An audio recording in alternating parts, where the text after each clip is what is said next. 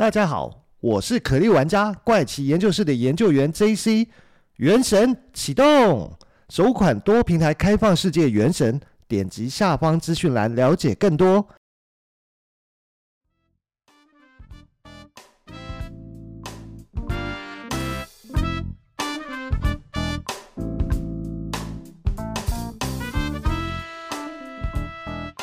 嗨，大家好，欢迎收听怪奇研究室，我是研究员 JC。那在本集的节目开始之前呢，还是要请各位听众来帮帮忙啊！就是如果你也喜欢收听怪奇研究室的节目啊，那你也正好是使用 iPhone 手机收听的话，那要请你动动手，帮忙在 Apple 的 Podcast 里面给怪奇研究室一个五星好评啊！如果能再加上留言的话，就更好。能够有你的五星好评支持哦，就是给我做节目最大的鼓励哦。再请听众朋友们支持帮忙，给一个五星好评哦。那大家这周过得怎么样呢？在这一集的一开始哦，要先跟大家来聊聊美国的资讯自由法。资讯自由法的主要内容呢，它其实是规定民众啊，在获得行政情报方面的权利，还有和行政机关在向民众提供行政情报方面的义务哦。然而，资讯自由法呢，其实是美国人民争取新闻出版自由的一个重要成果。这个法律呢，虽然是面对一般的公民，但事实上呢，真正在查阅相关资料的，基本上都是记者哦。那也因为这样，记者都有更大的一个采访权利啊。那资讯自由法呢，它事实上是在美国的上个世纪一九六七年时候通过的法案啊。因为在这个法案中规定啊，公众有权利知道真相，也就是说呢，除了一些保密文件以外啊。所有的官方资料都需要向公众开放啊！这个法案还规定哦，即便是国家的机密文件哦，在五十年后也需要解密向公众开放。因此呢，在二零一三年的时候，CIA 就解密了一份资料，在这份资料中呢，除了承认有五十一区的存在，还有一些其他的资讯哦。不过，美国政府呢，依旧对外宣称五十一区呢，这里只是一个军事基地而已，并没有提到任何有关于 UFO 的内容。可是这也足够让喜欢 UFO 故事的人们哦兴奋不已哦。在当时呢，大部分的人的注意力哦都集中在解密后关于五十一区的故事哦。不过在解密五十一区机密的同时呢，CIA 在同一年也解密了一本被隐藏了五十年的一本书哦。CIA 对这本书进行了两次的评估哦，并且在二零一六年在 CIA 的官网上公开了这本书的解密版本。只是让人感觉到比较好奇的是，这本书呢原本是有呃将近三百页的内容，可是，在解密以后呢，只剩下五十七页啊。意思就是说，有超过六分之五的内容都被删减掉了。到底这本书里面写了些什么吗？为什么 CIA 会大幅的删减这本书的内容之后，才向大众公布内容呢？今天我们就是要来聊聊这本被隐藏了五十年的书。这本书的书名呢，叫做《亚当与夏娃的故事》哦。作者是一位电气工程师哦，灾难地质学家以及超感官的训练专家，他叫做汤马士·陈啊。他曾经在美国的中央情报局，就是 CIA 工作过。汤马士他是在一九六三年的时候完成了这本《亚当与夏娃的故事》，并且在一九六五年的时候正式出版发行啊。但是发行不到一年的时间哦，就是在一九六六年的时候，这本书就遭到了查禁，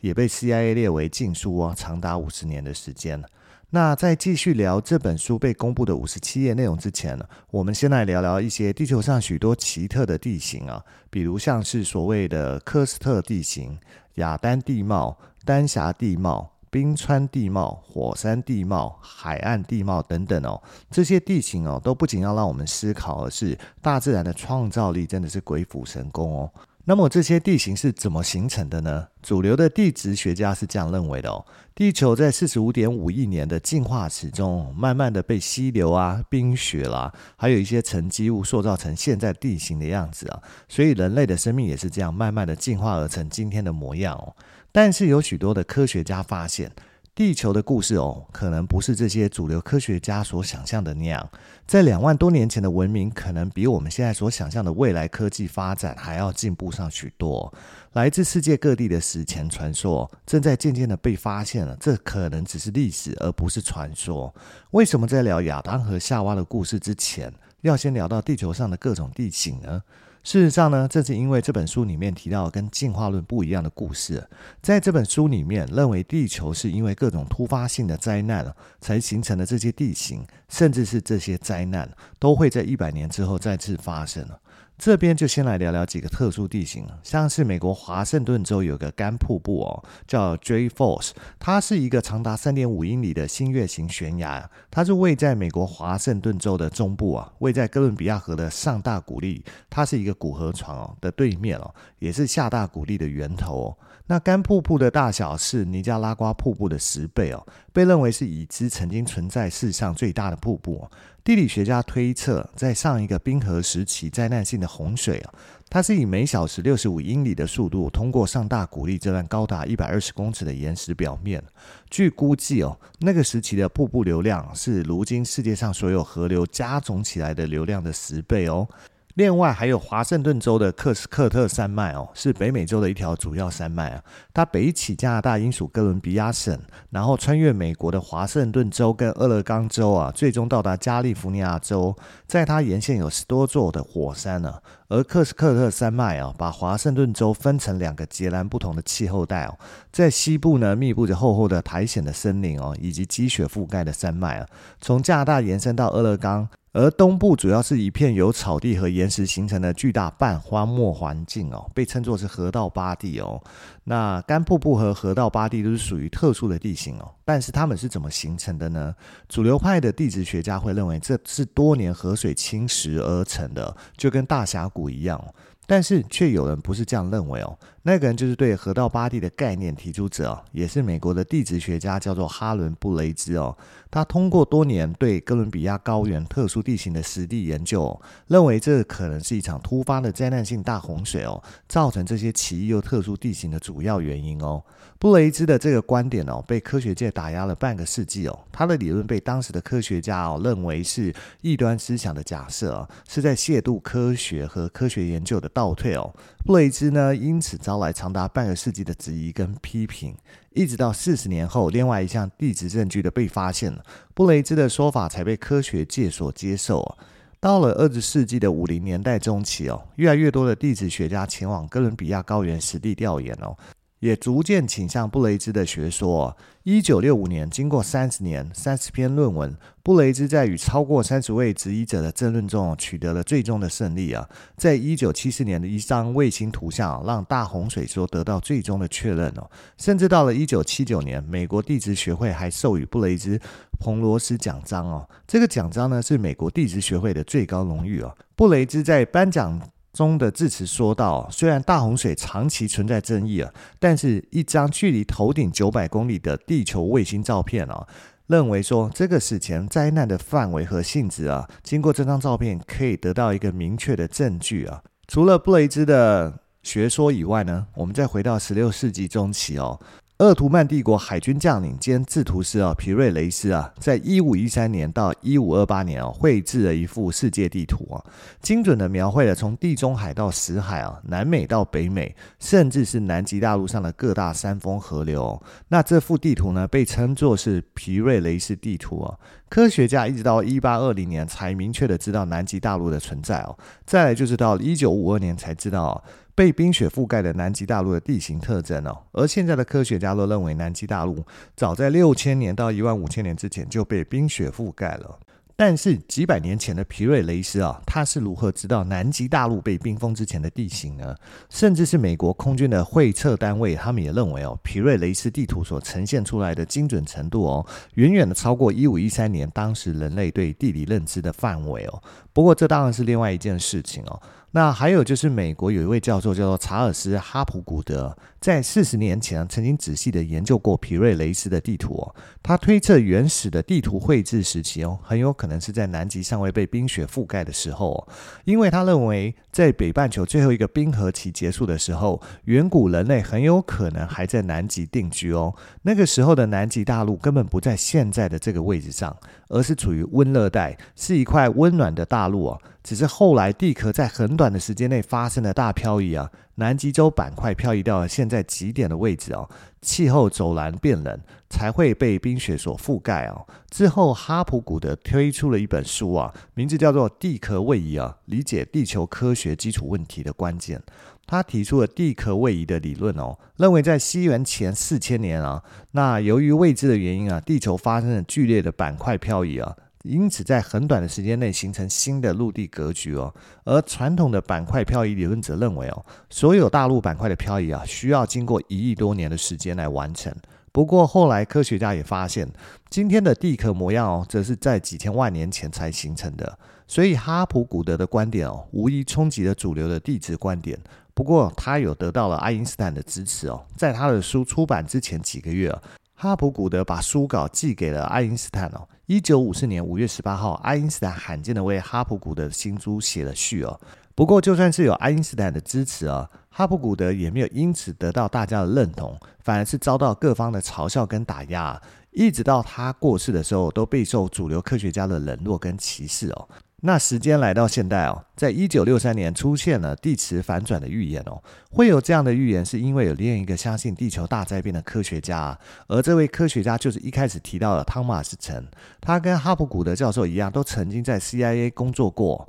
只是哈普古德教授是在 CIA 的前身哦，叫做战略服务办公室工作，而汤马斯则是在后来形成的 CIA 这个单位工作。不过，也就正是因为汤马斯在出版《亚当和夏娃的故事》这本书后，就失去了 CIA 的工作。至于这本书呢，就被封存在 CIA 的档案馆里面了。也正如节目一开始提到了，因为二零一三年的美国资讯自由法，CIA 才部分解密了这本书啊，一直到二零一九年才把它公开出来。不过，令人好奇的是，原本这本书有两百八十四页，但是 CIA 只公布了五十五页而已。那在一九九三年的时候呢，汤马斯将这本书做了很多的修改啊，然后再次出版。但是修改后重新出版的内容只有两百四十页。那想想看，应该是很多重要的资讯被删除后，那才过得了 CIA 这一关来进入出版市场的。不过，就让人好奇的是，这本书为什么会引起 CIA 如此的关注呢？因为从已经公布的内容来看啊，汤马斯在书中重申了哈普古德的地壳位移理论啊，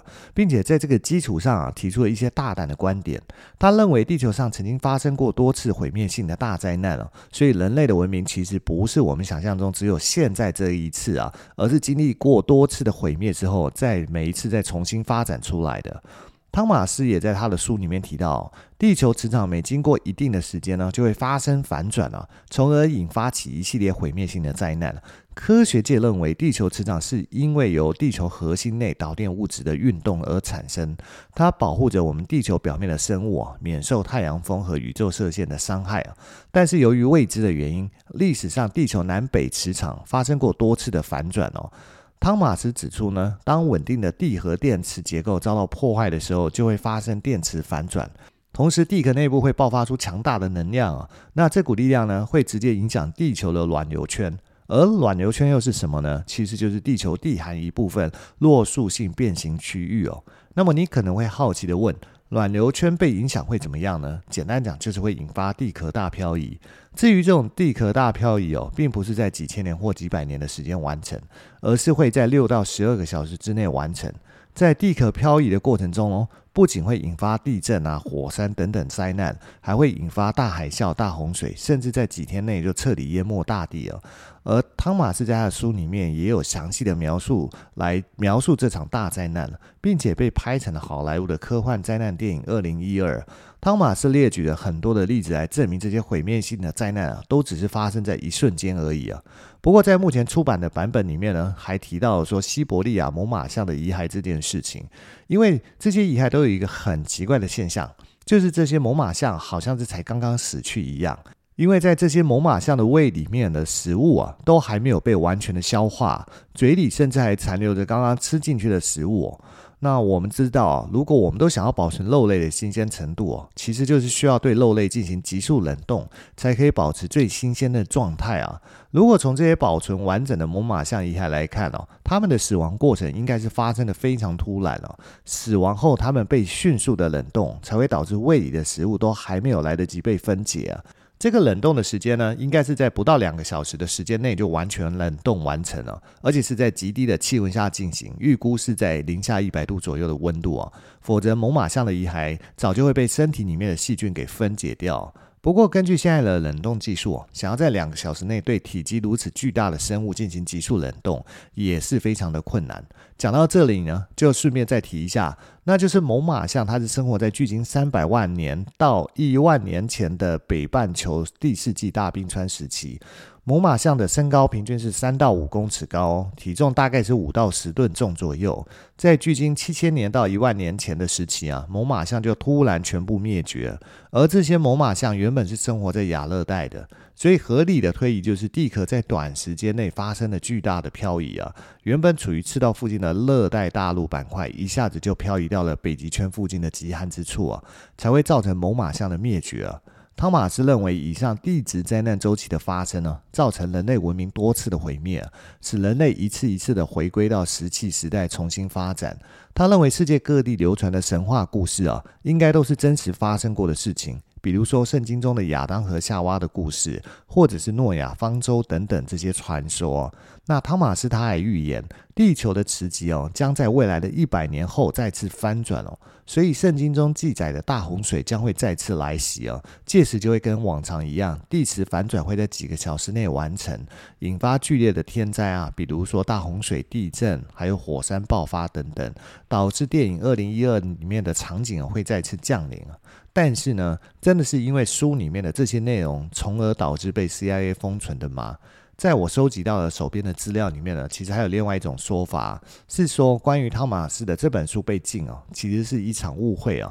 因为当时跟这本书一起被列为机密的，还有一份工作备忘录、一张采购清单跟一本杂志的页面哦。被列为机密的原因是这些东西都属于汤马斯的杂物啊。而当年，汤马斯在美国国防承包商麦克唐纳道格拉斯公司啊，从事不明飞行物和反重力技术的研究。他办公室的物品自然也被列为机密啊，当然就包括他放在桌上的这本书啊。虽然蒸汽事件哦，如果从这个故事的角度来说，感觉是一起乌龙事件啊，并且书籍本身并没有提供什么确切的证据来证明地磁反转这件事。但是汤马斯在该书的部分推论哦。却被现在越来越多的证据证明哦，它可能真的会发生，或者是正在发生。曾经的大洪水可能真的不是一个神话或故事而已。但是如今的科学界啊，通常将这个现象解释为上一个冰河期结束的一个事件。地质学上也找到了这次洪水的一些证据哦，时间大概是距今一万一千五百年前了，也就是神秘的新仙女墓事件了。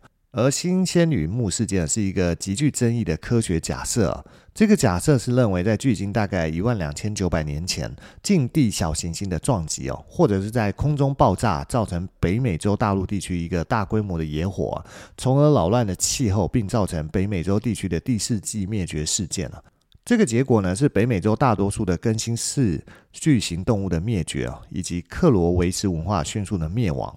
新仙女木何期呢？它一共持续了一千两百年之后呢，气候才再度回暖啊。这个世界也被视为全新世灭绝事件的一部分。还有另一个传说中沉没的大陆啊，雷姆利亚，也就是所谓的母大陆啊，被认为是沉没于广阔的太平洋中啊。如今的复活节岛呢，就被认为是这个大陆所遗留下的一小角。还有复活岛之所以知名呢，正是因为岛上的神秘石像而闻名全世界啊。最开始人们以为复活节岛上的石像呢，只是雕刻着人的头像啊，但是后来进行了挖掘才发现啊，原来在地下还埋着石像的很大一部分呢，而这些石像都有着完整的上半身哦。那为什么我们现在所看到的复活岛摩艾石像只有一颗头呢？难道是后来有人将所有的摩艾石像都挖了一个二十公尺深的坑，再将这些摩艾石像的身体埋起来吗？大家要知道，一颗摩艾石像的重量可是重达三百吨哦，这可不是随随便便就能搬得动的一个重量哦。那么你可能也会好奇哦，有没有可能是其他原因所造成的呢？从逻辑上来讲哦，还是有可能发生的哦。那就是这些石像原本都是暴露在外的哦，但是因为一些未知的原因，导致这些摩艾石像的身体啊，全部都被埋在土里啊。事实上呢，复活岛上的摩艾石像总共有一千多座。后来科学家们根据这个岛上的资源跟土地等等进行了统计啊，推断人类发现复活岛之前哦，复活岛上的原住民是过着石器时代的生活，而整个岛屿的资源哦，只足够提供两千人左右的饮食起居的生活需求。如果说复活岛上只有两千人，要完成建造一千多个巨大的石像，这听起来根本就是不可能的事嘛。但是呢，如果这里曾经是一片大陆，这里住的人根本不止两千人，可能是几十万，甚至是几百万人。那这片土地上有如此庞大的人口在劳动，要建造一千多座的巨大摩艾石像，就变得是一件很有可能也很正常的事哦。大溪地的复活岛被誉为是世界上最偏僻的地方，而岛上的居民呢，通过基因判断都属于波利尼西亚人哦。如果说母大陆真的存在哦，那么波利尼西亚人散布在太平洋上的这些小岛就不足为奇哦，因为在这些岛变成岛之前。很有可能是不是一片互相连接的陆地呢？当然，生活在现代的我们哦，对这些事情可能需要更多的科学证据去证明啊。但是我们当然也不希望说会瞬间发生地壳大漂移的状况。不过，对于地球内部，我们人类当今的科学文明能够了解多少？事实上呢，应该是非常的稀少，因为我们人类总是在探索着外太空，反而对于地球内部进行很少的探索。只能希望这一切只不过是一套不会成真的假设理论而已哦。好了，那时间也差不多，自己的故事就先到这里结束了，我们下集再见了，拜拜。